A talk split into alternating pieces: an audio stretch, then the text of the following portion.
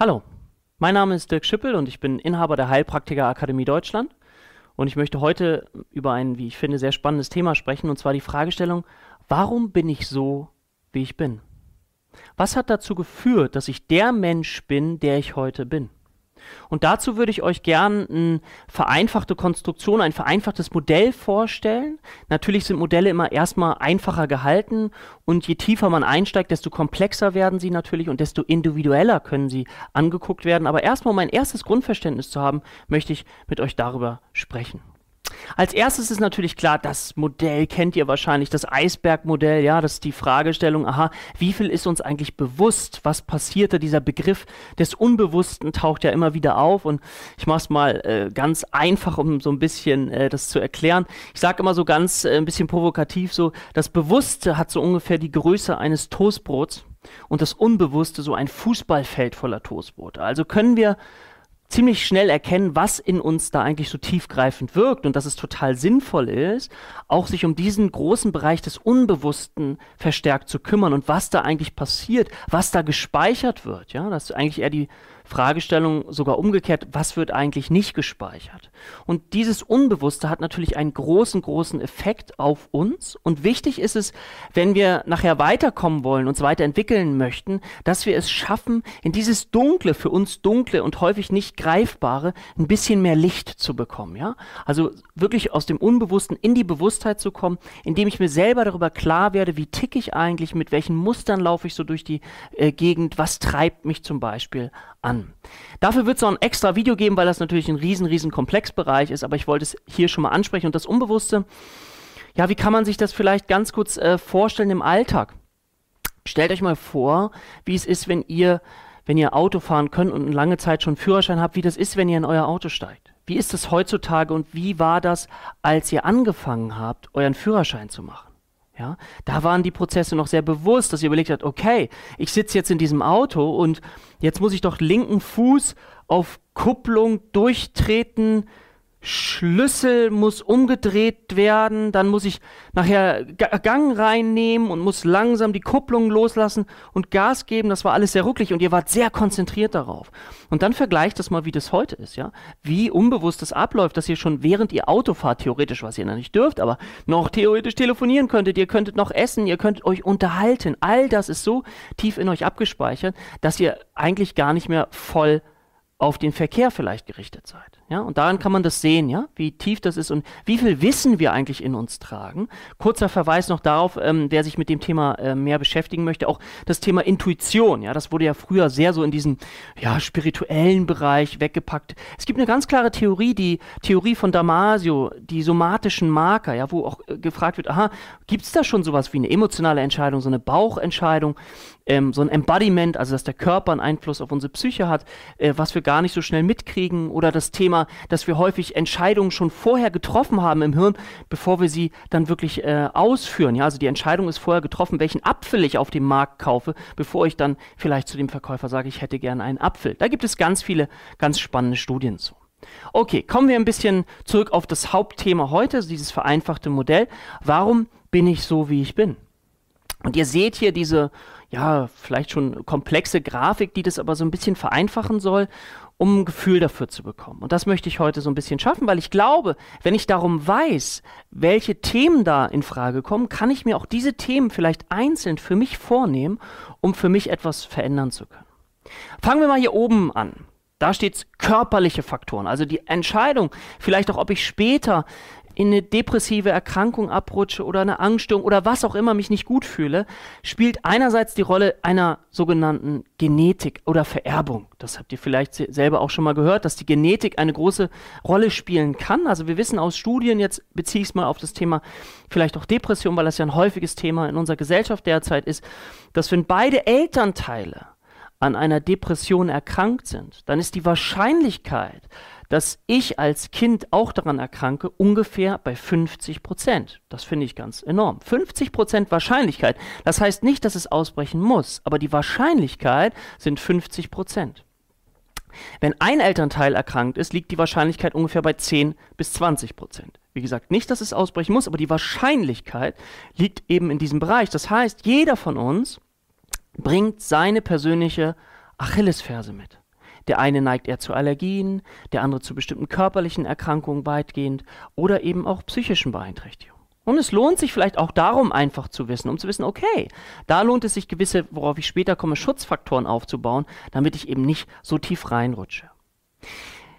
Also Genetik, da seht ihr dann auch diesen weiteren Begriff der Disposition. Ja? Disposition heißt Veranlagung. Also was für eine genetische Veranlagung habe ich, um, wie gesagt, gerade an einer psychischen Störung, Beeinträchtigung oder wie auch immer zu erkranken.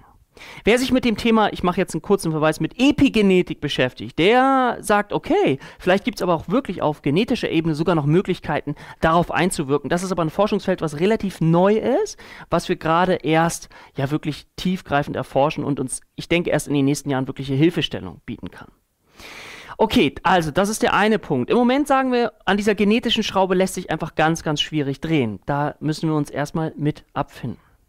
Dann haben wir hier die, die zweite Ebene und die zweite Ebene ist oder sind diese psychosozialen Faktoren. Was meint psychosoziale Faktoren? Also psychosoziale Faktoren bedeutet, wie werde ich groß? Wie werde ich sozialisiert? In was für einer Gruppe werde ich groß? Und bei uns ist ja Gruppe erstmal die Familie. Auch die Fragestellung, welche Bindungserfahrungen mache ich? Ja? Also unsere Eltern sind ja auch Modelle, an denen wir uns orientieren. Und darauf möchte ich ganz kurz ein bisschen tiefer eingehen, damit das so ein bisschen verständlich wird, damit ich auch verstehen kann, woher komme ich eigentlich? Was bringe ich da vielleicht mit? Und deswegen möchte ich jetzt einmal auf das Thema Erziehung, Bindung und Modelllernen ganz, ganz kurz eingehen, damit ihr das versteht. Also ich gehe davon aus, dass ihr den Begriff Urvertrauen schon mal gehört habt, ja, und ihr euch vielleicht gefragt habt, okay, wie entsteht Urvertrauen eigentlich? Und da gibt es ja ganz, ganz viele Forschungen zu. Ich möchte nur so bekannte Forschung einmal äh, ansprechen von Ainsworth und Bowlby, die das ganz explizit gemacht haben, oder auch in Deutschland die Familie Grossmann. Ja, es gibt ganz, ganz viele Bindungskonzepte, mit denen man sich beschäftigen kann. Ich möchte nur ganz kurz äh, das von Ainsworth und Bowlby ein bisschen erzählen, damit ihr das nachvollziehen könnt. Und zwar hat man äh, dort ganz kleine äh, Kinder oder Babys genommen, 18 Monate alt waren die ungefähr und hat folgende Situation mal versucht nachzustellen. Und zwar hat man die Babys in einen Raum äh, gepackt, wo die Mutter war und wo dann auch im weiteren Verlauf eine fremde Person war. Die Mutter ist nachher rausgegangen, hat man geguckt, wie hat das äh, Baby reagiert, wenn äh, die, nur noch die fremde Person da war. Wie hat das Baby reagiert, wenn die Mutter wieder reingekommen ist. Also ganz verschiedene Konstellationen, um an dem Thema Urvertrauen und Bindung zu forschen. Und ähm, damit ihr so einen ganz groben Überblick bekommt, was ganz spannend war, ist, wenn nachher zum Beispiel die fremde Person alleine im Raum war und die Mutter kommt wieder rein, dann hat das Baby je nach Bindungsstil, also je nachdem, wie viel Urvertrauen in diesem Baby schon ähm, enthalten war, unterschiedlich reagiert. Und es gibt so diesen sicher gebundenen Stil, vielleicht habt ihr diesen Begriff schon mal gehört, sicher gebundene Bindung, also die Fragestellung, ich habe wirklich viel Urvertrauen. Das ist so oder das ist das Gefühl, was in uns auch im späteren Verlauf irgendwie das Gefühl von einer inneren Sicherheit gibt. Ja, dieses Gefühl von innerer Sicherheit getragen zu werden. Und natürlich leider ist es so, dass viele das gar nicht kennen. Und in dieser Situation, die ich gerade beschrieben habe, also wie gesagt, Baby ist alleine mit dieser fremden Person noch im Raum, Mutter ist raus und Mutter kommt wieder rein, hat das Baby auf eine interessante, wie ich finde, Art und Weise reagiert. Mutter kommt rein und dann erstmal Baby schreit und sagt so innerlich, also natürlich, also, boah, das ist echt blöd, dass du jetzt weg warst. Sucht erstmal kurz den Kontakt zur Mutter, also liebe Geborgenheit, liebe Geborgenheit, um wieder diese Sicherheit zu empfinden stellt aber dar, dass es das nicht gut fand, was die Mutter da gemacht hat, und wendet sich dann wieder dem Spiel zu und kann sich darauf auch konzentrieren. Ja? Also das wisst ihr vielleicht, die Grundbedürfnisse von Babys neben Nahrung, Essen und so weiter, ist das Thema Liebe, Geborgenheit, Liebe, Geborgenheit. Ja? Also wirklich dieses Gefühl. Und das zweite Grundbedürfnis, was Babys natürlich extrem in sich tragen, ist dieses Gefühl nach Exploration. Also das heißt Erkunden der Umwelt. Und wer Babys schon mal dabei beobachtet hat, der hat vielleicht festgestellt, Babys erkunden die Umwelt und dann gibt es erstmal eine Rückversicherung. Eine Rückversicherung, ah, ist Mama, ist Papa noch da? Vielleicht kurz hinlaufen, Sicherheit abholen und dann wieder diesem Spiel der Erkundung der Umwelt zuwenden. Und je mehr das in einem schönen Verhältnis miteinander ist, dass auch Eltern die Bedürfnisse ihres Kindes lesen können, auch was hast du jetzt, was brauchst du gerade und ähm, dann dem Kind das, diese Bedürfnisse, die sie die Eltern erstmal selber rausfinden müssen, geben können, desto stärker entsteht dieses Gefühl von Urvertrauen. Ja? Und trotzdem ist es so in so einer Situation, wie ich es eben gerade beschrieben habe, wenn die Mutter wieder reinkommt, erstmal schreien, Unzufriedenheit, Liebe, Geborgenheit abholen, um sich dann wieder dem Spiel zuzuwidmen.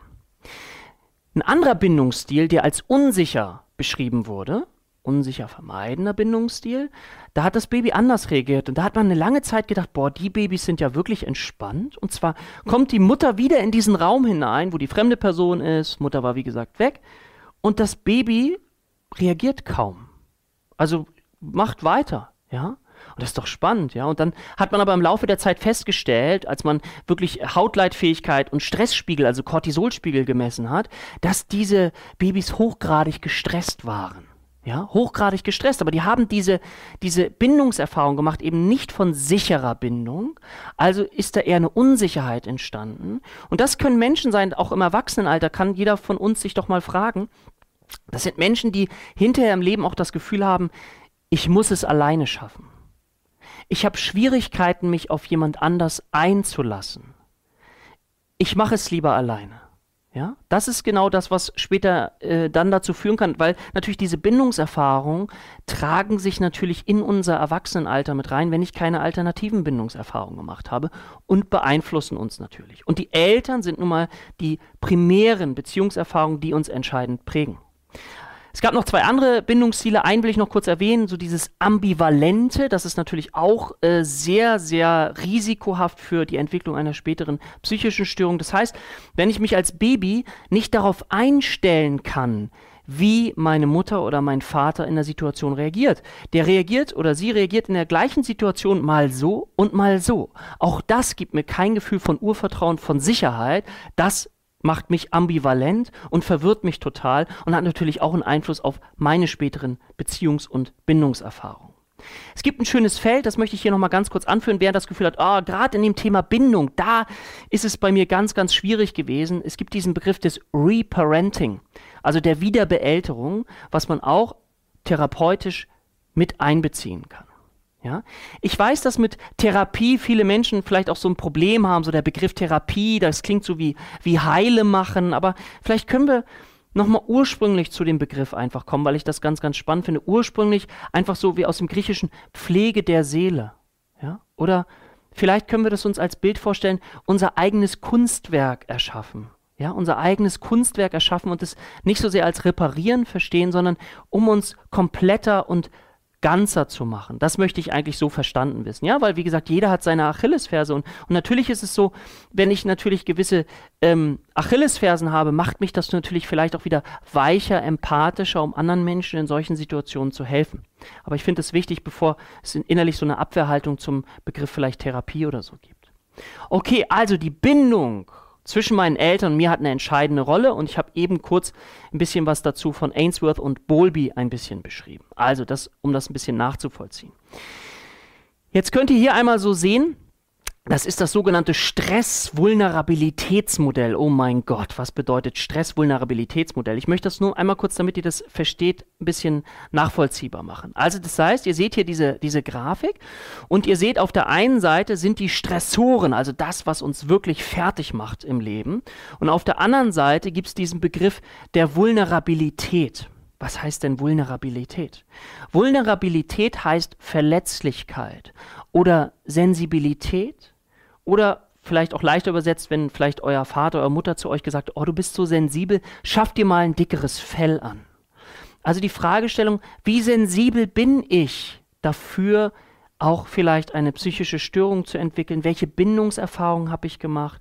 Welche Erfahrungen außenrum habe ich gemacht? Das ist natürlich ein entscheidender Faktor dafür, wie stabil ich durchs Leben laufe.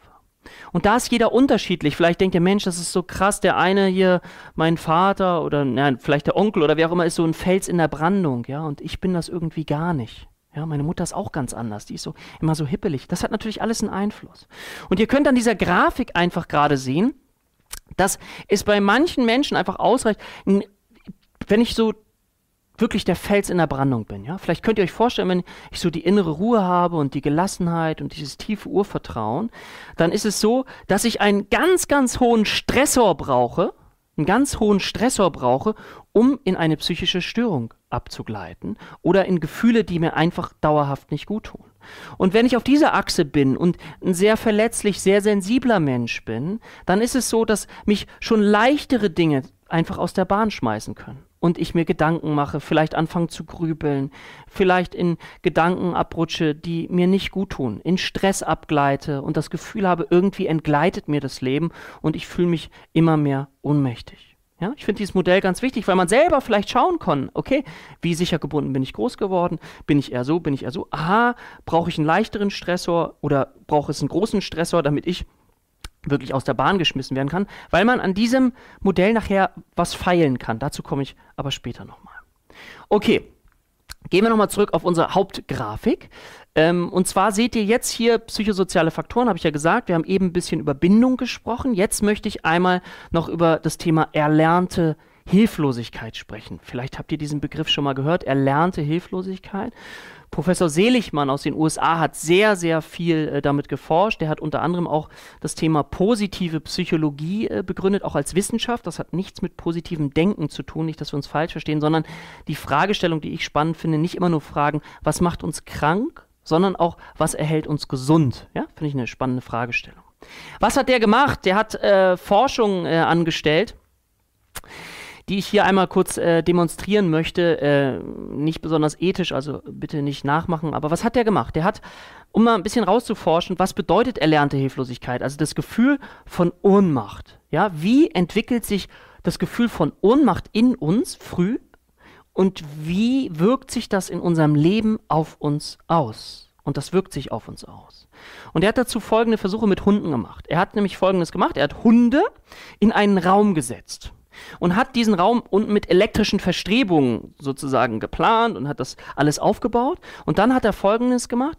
Er hat diese Hunde unter Strom gesetzt und hat an, der, an, der, an dem einen Ende des Raumes einen Schalter eingebaut. Wenn dieser Schalter gedrückt wird oder angestupst wird, dann geht der Strom aus. Und vielleicht könnt ihr euch vorstellen, wie gesagt, äh, die Hunde werden unter Strom gesetzt. Das ist ein aversiver, also ein schlechter Reiz. Ja, der, der, macht wirklich, das ist ganz, ganz unangenehm. Deswegen ist es ja auch ein, viel diskutiert, ob es ethisch ist, was, oder ist natürlich nicht ethisch, aber was da gemacht wurde. Aber Hunde werden unter Strom gesetzt und jetzt wurde geguckt, okay, und die Hunde haben es tatsächlich geschafft, das Problem irgendwann zu lösen, den Schalter zu finden und haben die Verknüpfung geschafft. Aha, wenn ich den Schalter drücke, dann ist es so, dass der Strom ausgeht. Also, was haben sie gemerkt? Aus der Ohnmacht in die Eigenmacht, ja, erst, oh Gott, was kann ich tun? Schalter ist da, gedrückt und dann Strom ist aus. Puh. Dann hat er eine zweite Gruppe von Hunden genommen, die er auch in diesen Raum reingesetzt hat, hat aber keinen Schalter eingebaut. Das heißt, die Hunde wurden bewusst hilflos gemacht. Das heißt, sie konnten nichts tun und war natürlich ganz, ganz schwierig und haben gejault und es ging nichts. Also das heißt, die waren erlernt hilflos geworden, konnten sich nicht helfen. Dann hat er eine zweite Versuchskonstruktion aufgebaut, hat einen Raum aufgebaut, wieder mit den elektrischen Verstrebungen, hat keinen Schalter eingebaut, hat ein Hindernis eingebaut, ein Hindernis, wo die Hunde rüberspringen können. Und das Spannende war, wie ich finde, ist, dann hat er diese erste Gruppe genommen, die vorher den Schalter bedienen konnte, also die von der Ohnmacht in die Eigenmacht gekommen sind, und hat die in diesen Raum gesetzt, unter Strom gesetzt, und diejenigen haben es geschafft, über das Hindernis rüberzuspringen und haben kein Stromgefühl mehr gehabt. Und die zweite Gruppe, die vorher, die jetzt erlernt hilflos geworden ist, die war auch in diesem Raum, das Hindernis war da, sie hätten rüberspringen müssen, die haben das nicht geschafft. Die sind dort verweilt. Das heißt, die sind erlernt hilflos gewesen und haben sich nicht aus dieser Situation befreit. Weil vielleicht die Situation so war, dass sie gesagt haben, ah, es bringt sowieso nichts. Und das ist etwas, was in uns Menschen eben auch wirkt. Deswegen ist das ganz, ganz wichtig, das einfach anzusprechen. Wenn wir vielleicht auch als Eltern so dieses Gefühl haben, ja, das entsteht ein Problem und ich weiß sowieso nicht, was ich machen soll, dann kann das dazu führen, dass wir auch das Gefühl haben, er lernt hilflos zu sein. Beispielsweise, wenn jemand das Gefühl hat, oh, ich habe zwei linke Hände. Ja? Vielleicht haben sie nie beigebracht, in der Kindheit handwerklich zu arbeiten äh, und haben aber jetzt daraus die Folgerung gemacht, das generalisiert sich nämlich, das erweitert sich auf immer mehr Lebensbereiche und das ist die Gefahr dabei, ist das Gefühl, ja, ich habe zwei linke Hände, das bringt sowieso nichts. Ja? Oder Orientierung. Ich kann mich nicht orientieren, ich schaffe das alles nicht. Und dann fängt es an, so punktuell, aha, ich habe solche Erfahrungen gemacht, und dann generalisiert sich das. Dann sind andere vielleicht noch ein bisschen besser und das erhöht noch meine Ohnmacht. Ein weiteres Beispiel, vielleicht eine Studie, die Sie schon mal gehört haben, äh, auch zum Thema erlernte Hilflosigkeit oder Pygmalion-Effekt, Rosenthal-Effekt und gleichzeitig Versuche, gerade, können Sie jetzt mal drüber nachdenken, wenn Sie sich nochmal in den Mathematikunterricht versetzen.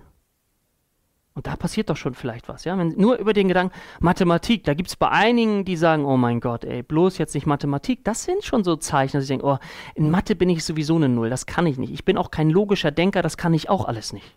Ja, und manche denken vielleicht, ja, jetzt wird's spannend. Also Mathematik, wie, wie ist das? Und wie das wirkt, ist ganz, ganz spannend. Ähm, ich will mal eine kurze Studie erzählen, was man mal gemacht hat. Man hat mal ähm, äh, Gruppen geformt, also verschiedene Gruppen, und hat denen einen Mathe-Test machen lassen. Eine Gruppe hat man einen Mathe-Test gegeben, und zwar hat man denen unlösbare Aufgaben gegeben. Ja, also die durften sich an unlösbaren Aufgaben äh, versuchen, und natürlich wurden die in erster Linie frustriert. Dann hat man äh, die zu einem zweiten wirklichen Test zusammengeholt, wo auch eine Kontrollgruppe mit dran teilgenommen hat, um die Unterschiede rauszumessen. Und das Spannende war, dann nachher in diesem eigenen Test hat die Gruppe überproportional deutlich schlechter abgeschnitten, die vorher diese unlösbaren Aufgaben hatte, als die Gruppe, die vorher eben nicht diese unlösbaren Aufgaben gemacht hat. Ja, das ist ganz, ganz wichtig. Es gibt weitere Versuche dazu, ähm, die ich auch spannend finde, wo man einer Gruppe erzählt hat, übrigens, Frauen schneiden in diesem Test überproportional schlechter ab. Das ist wirklich, Frauen schneiden überproportional schlechter ab. Einer Kontrollgruppe hat man wieder nichts gesagt. Und das Spannende war wiederum, dass es in der Kontrollgruppe, äh, die haben ungefähr so 15 bis 20 Aufgaben gelöst und es gab keine geschlechtsspezifischen Unterschiede. Während es in dieser Gruppe, wo vorher gesagt wurde, die Frauen können den Mathe-Test kaum lösen, lösen, das ist ganz, ganz schwer, äh, die haben deutlich, deutlich schlechter abgeschnitten als die Männer. Daran kann man sehen, wie sowas wirklich wirken kann.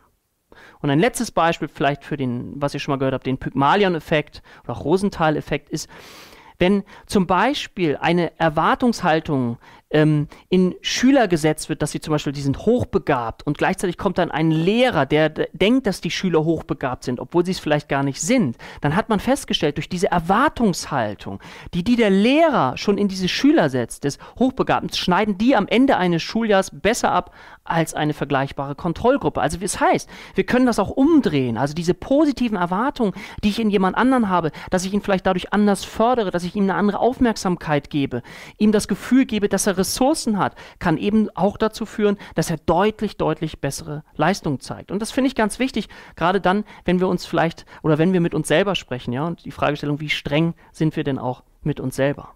Aber das ist dieses Prinzip der erlernten Hilflosigkeit. Und da lohnt es sich immer wieder, finde ich, in jeder Situation neu zu gucken.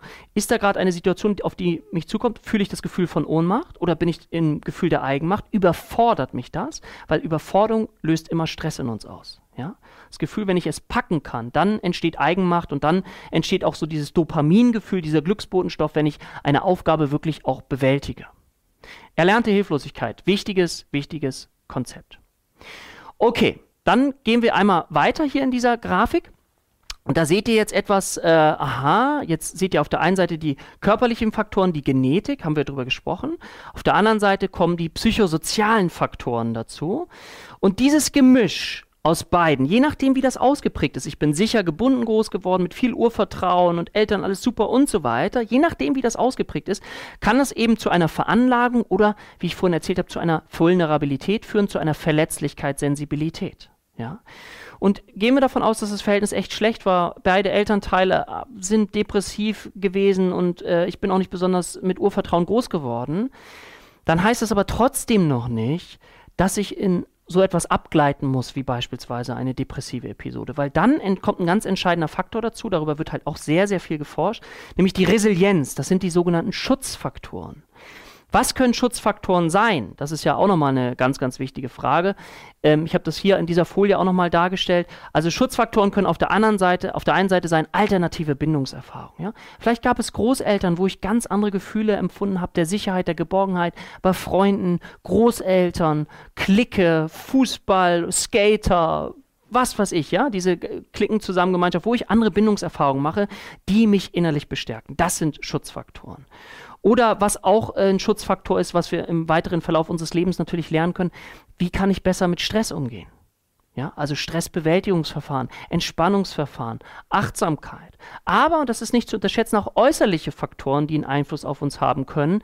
Zum Beispiel Lärm, Stress am Arbeitsplatz, äh, Stadtleben. Ja, also all das kann natürlich auch eine, eine Rolle äh, für uns spielen.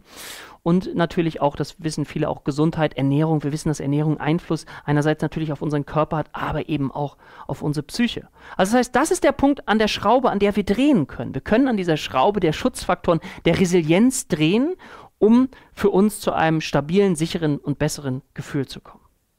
Okay, komme ich hier nochmal drauf zurück. Wenn allerdings Schutzfaktoren auch nicht besonders stark ausgeprägt sind und ich wenig Ressourcen zur Verfügung habe, dann kann es natürlich sein, dass wenn aktuelle Lebensbelastungen dazukommen, ja, beispielsweise Arbeitsplatzverlust, Scheidung oder sonstige problematische Situationen, es kann übrigens auch Hochzeit sein, ja, habe ich auch schon erlebt, dass Menschen jetzt das Gefühl haben, oh, jetzt bin ich in so einem anderen Druckgefühl drin. Oder ich habe eine Person in der Praxis erlebt, die haben sich eine Immobilie gekauft. Und ab dem Zeitpunkt, wo die sich eine Immobilie gekauft haben, war da so ein Riesendruck. Der, der kam mit diesem Druck nicht zurecht. Ja? Das ist ein ganz wichtiger Punkt. Also aktuelle Lebensereignisse, die uns beeinträchtigen, können dann dazu führen, dass ich sowas wie uncharakteristische Zeichen ausbilde. Was kann das sein? Das können so, wer schon mal den Begriff Panikattacken gehört, zum Beispiel so Beklemmungsgefühle, so erstmal so pff, über Monate hinweg, ja, Luftnot kann das sein, ja, ich, oh Gott, weiß gar nicht, was mit mir los ist und, und das kann sich steigern bis hin zu Ängsten, so diffusen Ängsten, dass ich gar nicht weiß, warum, bis hin zu so einer Situation beispielsweise, dass ich irgendwann in einem Kaufhaus stehe und das Gefühl habe, ich muss hier raus, ich kann hier nicht mehr. Und dass sich dann so weit generalisiert, dass ich gar nicht mehr ins Kaufhaus gehen mag, dass ich irgendwann vielleicht gar nicht mehr rausgehen mag und so weiter und so weiter. Das sind natürlich die schwersten Ausprägungen dann davon. Aber das ist das, was dann so passieren kann. Und das Traurige daran ist, dass wir wissen, dass zum Beispiel bis eine Angststörung erkannt wird, so eine Panikattacke oder so, können fünf Jahre vergehen. Weil die meisten Menschen das Gefühl haben, erstmal, das ist etwas sehr, sehr Körperliches. Ich habe das Gefühl, ey, ich, ich kriege einen Herzinfarkt, ich muss in die Kardiologie, aber dann festgestellt wird, dass da nichts ist. Und dann ist häufig so, fühlen sich viele einfach alleingelassen, weil es keine Brücke gibt, um zu sagen, was können wir vielleicht tun, wenn wir solche Gefühle oder Empfindungen haben und es körperlich nichts festgestellt wird. Und so kann dann diese uncharakteristischen Erkrankungszeichen, wenn wir keine Idee haben, was wir tun können, kann sich das natürlich dann ganz stark manifestieren in uns, ausbreiten in uns und dann werden die Symptome immer stärker und stärker und wir werden das gefühlt immer hilfloser. Ist doch nachvollziehbar. Wenn wir niemanden haben, der uns da helfen kann, dann werden wir hilfloser. Und ich probiere was aus, das funktioniert nicht. Und an dieser Stelle ist es dann ganz wichtig zu gucken, okay, wo steigt jemand ein, um mir explizit zu helfen? Und ist das jemand, mit dem ich gut klarkomme? Hier verweise ich nochmal auf das Video der aktuellen Psychotherapie-Forschung, was ich auch reingestellt habe, wann eine Psychotherapie den größtmöglichen Effekt hat. Ja? Aber wenn das dann passiert, dann kann es eben zu, im besten Fall natürlich zu einer Gesundung kommen, im schlimmsten Fall zur Chronifizierung, also das heißt, bleibt dauerhaft bestehen, oder eben zu einer Rückfallgefährdung. Auch da ist es wichtig, das wissen wir aus ganz, ganz vielen Forschungen, wie wir so Rückfallgefährdung verhindern können, ist, dass wir gerade Beratungsprozesse, Coachingprozesse, Therapieprozesse nicht abrupt beenden, sondern dass wir die ausschleichen lassen. Und immer natürlich ein Stückchen in unseren Übungen, ja, auf unsere Übungsmatte weitermachen. Auch dann, wenn es uns gut geht. Das ist meine große ähm, Erfahrung, dass es sich wirklich lohnt, weiter dran zu bleiben. Auch gerade wenn es mir gut geht, meine Übungen, meine Meditation, Entspannung oder was auch immer, ist einfach weiter weil es einen großmöglichen Effekt natürlich auf uns hat und weil es ganz stark diese Rückfallgefährdung verhindert. Okay, das sollte mal so ein bisschen ein äh, Einstieg sein in, diese, äh, in dieses Gefühl, warum bin ich so, wie ich bin? Was beeinflusst mich? Wie gesagt, das ist ein vereinfachtes Schema, aber ich werde auf einzelne Aspekte in weiteren Videos nochmal vertiefend zu sprechen kommen. Zum Beispiel das spannende Thema, das Unbewusste und wie wir das Unbewusste auch für uns nutzbar machen können, äh, um dem ein bisschen auf die Spur zu kommen. Okay, an dieser Stelle erstmal alles Gute und auf bald. Tschüss.